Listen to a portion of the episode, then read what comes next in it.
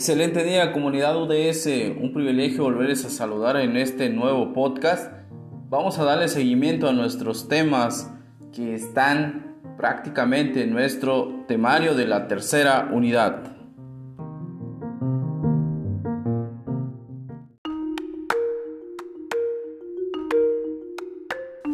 Siguiendo con el tema de la asertividad, también tenemos áreas de la asertividad. Ya vimos la definición, revisamos las zonas de la asertividad, ahora toca revisar las áreas de la asertividad. Tenemos tres áreas. El primero, expresión de sentimientos positivos. Parece ser un tanto difícil inclusive poder comunicar lo que sentimos, aunque sea algo agradable, sobre todo sentimientos, emociones. Cuando tú, por ejemplo, deseas ser muy cortés y muy gentil, pero si no estás acostumbrado a ello, te va a costar mucho trabajo decir, por ejemplo, cometimos un error y estamos dispuestos a disculparnos. Pero si no tenemos esa costumbre de hablar no tenemos prácticamente la cultura del pedir perdón, evidentemente aunque lo deseáramos y aunque quisiéramos nos va a costar mucho trabajo hacerlo en el supuesto de que lo hagamos, si no prácticamente no lo haríamos. También si hay una persona que me atrae, que me gusta, y el gusto puede ser físico o emocional, nos va a costar también expresar, verbalizar, decir o escribir estas emociones, estos sentimientos. Pero de forma porcentual es más fácil expresar todo lo bello, todo lo agradable, todo lo que sea favorable a los demás. Digo, es un tanto más fácil, no significa que siempre sea así. Ya lo comentamos en las ilustraciones en ocasiones nos va a costar mucho trabajo evidenciar todo aquello que resulta agradable o bueno decir o escribir. Significa comunicar afecto, agrado, comentarios agradables y opiniones a favor y de forma adecuada. También puede ser un tema complicado para algunos de nosotros esto de la expresividad de emociones de carácter positivo. 2. La autoafirmación. Se refiere a la defensa de nuestros derechos y expresión de opiniones, ideas y creencias. Sobre todo en este asunto de la globalización en cuanto a la comunicación y la información, hay muchas formas de cómo debatir. Hay temas controversiales y temas muy sensibles. Pero la asertividad tiende a que la persona pueda decir, expresar o comunicar sus ideas, defender sus propias opiniones de una forma respetuosa. Recordemos que en un debate no va a tener la razón el que agrede, el que violenta o el que insulta. Todo lo contrario, eso nos afirma que no tiene argumentos, que no tiene una tesis bien elaborada para poder defender de forma amable y cortés lo que se está discutiendo. Es importante tomar en cuenta que aunque tú seas el único o solo sea yo quien opine de una forma, debo de defenderlo si de 10 personas a mí me gusta el color negro y el resto les gusta otros colores, a excepción del color negro que a mí sí me gusta, de cualquier forma yo debo de decir y manifestar que el color favorito o de mi interés y preferencia es el color negro. Esto para manifestar mi propia voluntad. Cuando por ejemplo decimos, ¿qué prefieren ustedes? Habiendo muchas personas, Regularmente recurrimos a la frase lo que los demás digan o lo que la mayoría diga. Pero recordemos que cuando se te pregunta a ti es porque de alguna forma necesitamos conocer tu opinión, necesitamos saber qué piensas, cuál es tu interés, cuáles son tus inclinaciones. Y desde ahí empezamos por la mayoría. Es importante entonces que nunca nos quedemos callados cuando de defender nuestras opiniones se trata, siempre con asertividad. Esto implica hablar con mucho respeto, pedir la palabra, no llegar a los insultos, no llegar a las palabras que discriminen y siempre discutamos de forma objetiva sobre el tema. No mezclemos otro tipo de, de matices que a lo mejor salen rotundamente del tema que se está tratando. Vamos a decir, estamos hablando sobre el tema de qué tan competente soy, pero cuando yo ya me veo rebasado, puedo hablar ahora de los defectos físicos y eso no es correcto. Si se habla de un tema, tiene que seguirse eso, finalizar. Recordemos entonces que una temática es solo eso, y se va a debatir solamente en ese tema. No más, no menos. No mezclemos otro tipo de personas, otro tipo de situaciones que no tendrían ninguna relación. 3. Expresión de sentimientos negativos. Creo que para algunas personas, sobre todo las que nos caracteriza la impulsividad dentro de ello, siendo nosotros a lo mejor muy agresivos, no nos va a costar manifestar situaciones que nos desagraden, situaciones que nos enojen, que nos molesten. Es más, hasta eso puede ser un motivador para nosotros. Muchas personas se jactan al decir que conmigo no se metan, yo soy muy transparente, yo soy muy honesto, soy muy directo, eh, soy muy grosero, como una forma de decir no te involucres conmigo, no me toques. Eso no es ser asertivo. La expresión de sentimientos negativos de forma asertiva implica que te puedo decir no estoy de acuerdo. Implica también decir me molesta lo que tú dices, sin llegar a los golpes, sin llegar a la agresión verbal. Evidentemente hay cosas que nos va a molestar, Tal vez no me afecte, pero sí me molesta, sí genera cierta incomodidad y eso claramente me va a inquietar. Muchas personas esperan una respuesta proporcional, una respuesta agresiva, una respuesta igual a la de ellas.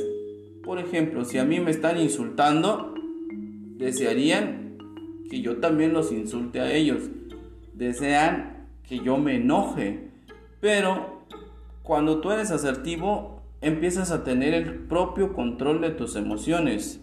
No te dejas engañar, no te dejas seducir. Y si yo hoy estoy contento, mi alegría no puede desaparecer o esfumarse a consecuencia de otra persona, porque en realidad yo decido cómo deseo disfrutar mi día. Yo voy a decidir cómo voy a manejar mi propio carácter, mi propia conducta. Ojo, cuando tú tienes deseos de decir que algo te molesta, dilo, pero siempre de forma respetuosa. No te quedes con nada, porque esa frustración, ese anhelo de decir, de alguna forma se va a descargar. Justamente muchas personas se autodestruyen porque se limitan a decir las cosas que en realidad sienten. Es importante que en el caso de nosotros podamos expresar los sentimientos positivos, podamos autoafirmar y podamos expresar todo aquello que probablemente resulte no ser tan agradable a través de la expresión de los sentimientos negativos. Estas son las tres áreas entonces de la asertividad. Con esto concluimos y cerramos todo lo relacionado a la asertividad. Bien, como parte del cuidado de la imagen y de la proyección profesional, es importante también la redacción, el cómo escribimos.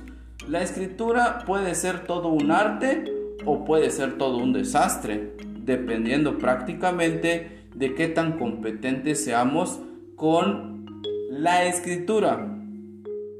Para ello es importante tener en cuenta que una buena redacción reúne ciertas características. Primero, la concisión. ¿Qué es la concisión? Está vinculado a la economía de medios y a la brevedad para expresar un concepto con precisión y con exactitud, ya sea a través de un discurso o la expresión escrita.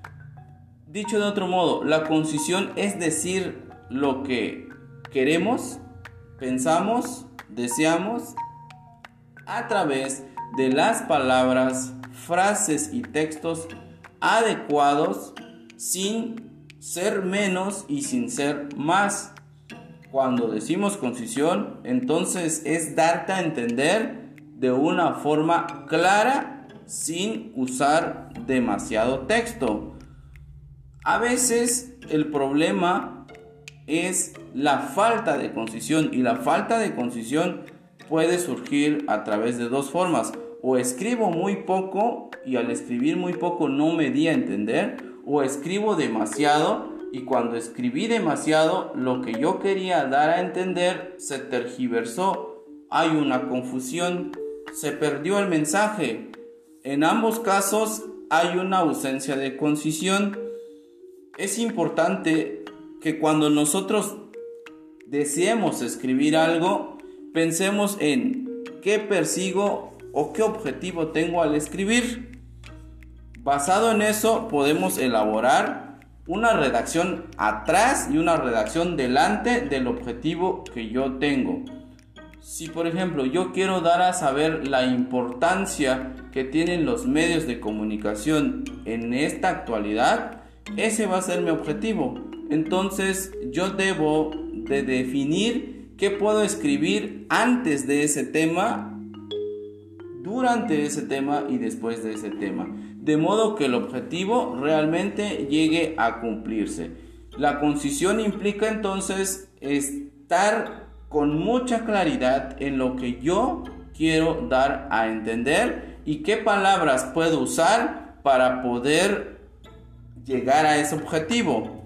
Porque también podemos usar palabras rebuscadas que ni nosotros manejemos y tal vez ni se adecue prácticamente al texto, a la información, a la redacción, usamos a lo mejor palabras que no están, no, no son apropiados en el momento de la escritura.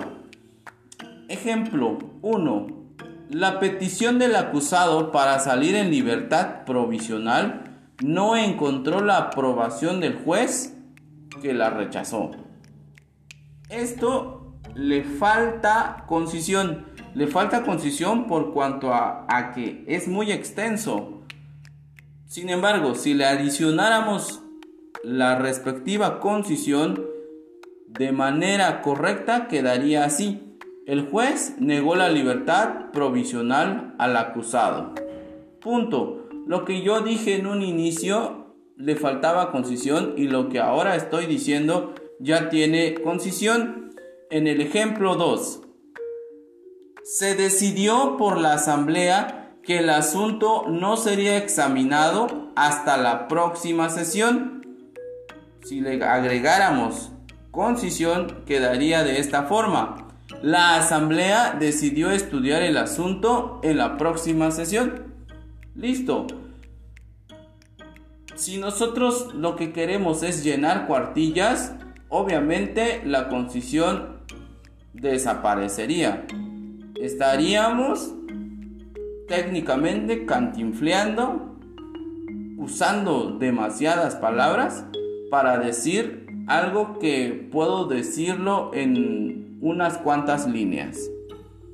Creo que lo importante aquí es entender que la concisión es fundamental más que llenar cuartillas. Entonces, la concisión es una economía lingüística, es decir, ahorrarte palabras, decir más con menos. Y la economía lingüística son textos de carácter conciso donde se dice mucho con pocas palabras. A veces el querer abarcar mucho nos va a sacar de sentido. Bien, habíamos mencionado entonces que hay características para una buena redacción. Ya mencionamos la concisión. Ahora, vamos a agregarle a esa buena redacción la claridad. Y la claridad significa escribir con palabras fáciles. Y cuando decimos palabras fáciles nos referimos a que todo mundo al momento de leer lo que yo escribí pueda interpretarlo de la misma forma que yo. Esas palabras son cotidianas o por lo menos conocidas por la inmensa mayoría. Por lo tanto, puede leerse sin necesidad de otro tipo de recursos. Claridad también implica no usar palabras o frases demasiadas rebuscadas ni pretenciosas, de modo que nos haga ver como personas elegantes, refinadas o con un nivel intelectual superior. Sí, sí se puede.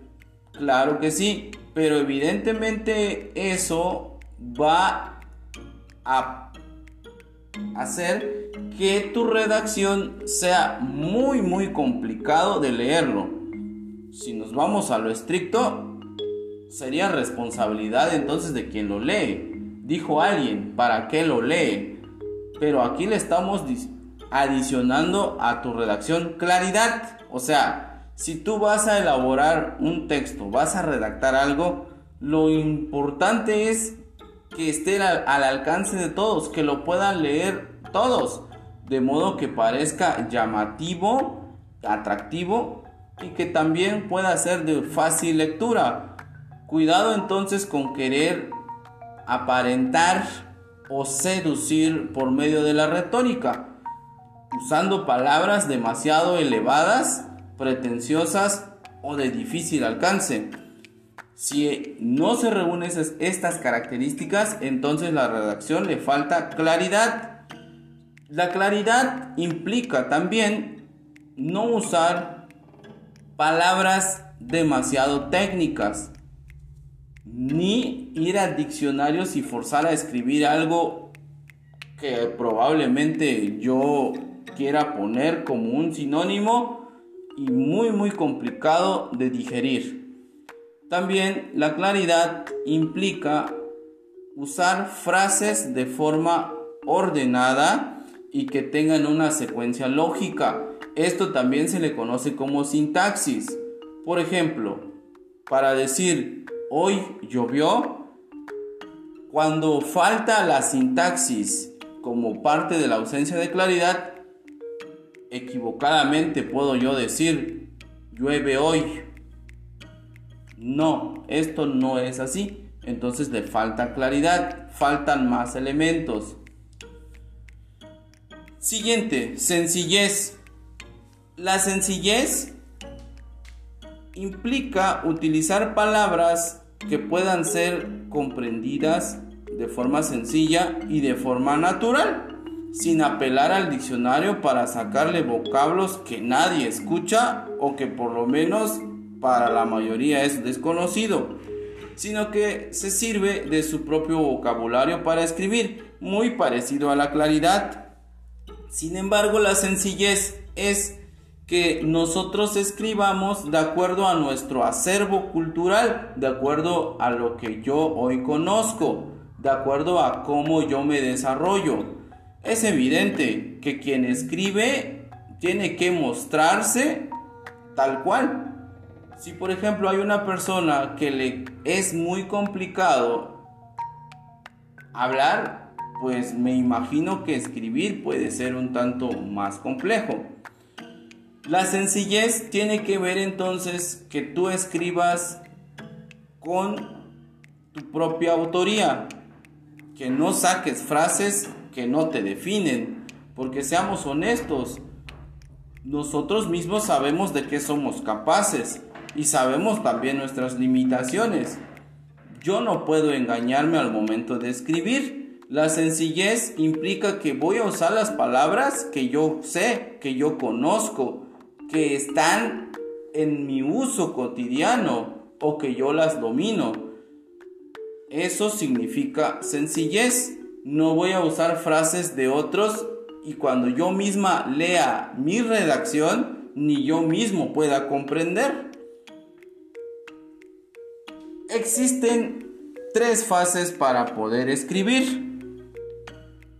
Primero, planeación. Hasta antes de llegar a la hoja, a la libreta, al cuaderno, a la computadora o algún otro dispositivo donde podamos redactar, es importante definir qué vamos a escribir, cuál es el objetivo de nuestra escritura. Siempre tengamos a la mano una hoja en forma de borrador para que nosotros podamos definir todas nuestras ideas que van materializándose. Por ejemplo, quiero escribir sobre eh, la Revolución Mexicana. Entonces pienso, ¿qué puedo escribir sobre la Revolución Mexicana? 1. ¿Cómo inició? 2. ¿Quiénes estuvieron? 3. ¿Cuántas personas murieron? 4. ¿Cómo se desarrolló? Quinto, ¿qué beneficios tiene? Entonces todo eso que va surgiendo de mí voy escribiéndolo en forma de puntos y a eso le vamos a denominar bosquejo, ¿no? Porque al momento de ahora sí redactar voy a saber ya qué es lo que voy a escribir punto a punto. Siguiente, elabora una lista de las ideas, es lo que ya dijimos. Y una vez que ya elaboraste la lista de tus ideas, en este primer punto, el segundo punto de elaborar una lista, no importa el orden, porque conforme nosotros vayamos pensando en qué quiero escribir, va surgiendo las ideas y a veces esas ideas como surgen de forma natural no tienen una secuencia lógica. Para ello es importante considerar el tercer punto. Ya una vez que hice un bosquejo, por ejemplo, de 20 puntos, Voy a empezar a enumerar cuál va primero, segundo, tercero, hasta finalizar cada punto. Inclusive cuando decimos finalizar cada punto, después pueden surgir otras ideas para poder llenar más nuestra redacción y pueden irse eh, dando el caso de que el punto 1 ahora es el punto 2 y de esa forma, pero tener en cuenta que hay que ir jerarquizando esa lista para que tenga una secuencia lógica lo que yo estoy escribiendo. Ahí es la fase de la planeación. Ahora, la, la fase del desarrollo de la redacción inicia cuando comenzamos a escribir lo que en la lista se colocó de forma ordenada y lógica. Ahora sí empiezo a dar cuerpo, a usar las palabras, a usar frases. Recuerden que en una redacción, independientemente de qué tipo de redacción sea, un ensayo, una antología, super, no sé, unas notas o una biografía, siempre debe llevar una introducción, un cuerpo y una conclusión. Casi siempre. A diferencia de que en un trabajo te digan, ¿sabes qué? No quiero introducción, quiero el desarrollo de la redacción como tal y una conclusión. Ah, bueno, ¿Sale? ¿Por qué no pusimos aquí la bibliografía? Porque eso ya no es una redacción tuya, es más bien un copia y pega o, es una forma de redactar algo que ya está, no surge de mí, no surge de, mi, propio, de mi propia autoría. Y como último, y no menos importante, tiene que ver con la revisión. Una vez que tú ya has finalizado de redactar, creo que es muy natural que estemos agotados y que al mismo tiempo estemos satisfechos de lo que escribimos. Sin embargo, es importante considerar que hasta antes de enviar o imprimir o guardar el trabajo, veamos y revisemos cada cosa, cada elemento, cada palabra que hemos colocado. Esto va a minimizar los errores, van a haber correcciones y nos van a servir a nosotros para que quien lo lea pues note que sí hay una calidad en lo que escribimos. Entonces en la revisión se corrigen los errores y también se está satisfecho de prácticamente todo lo que se ha escrito. Si yo tengo pocos errores, entonces me alegro por tener pocas fallas.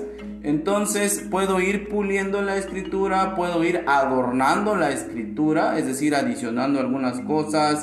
Eh, noté que repetí algunas palabras, vi unas palabras entrecortadas, hay letras que no son las adecuadas.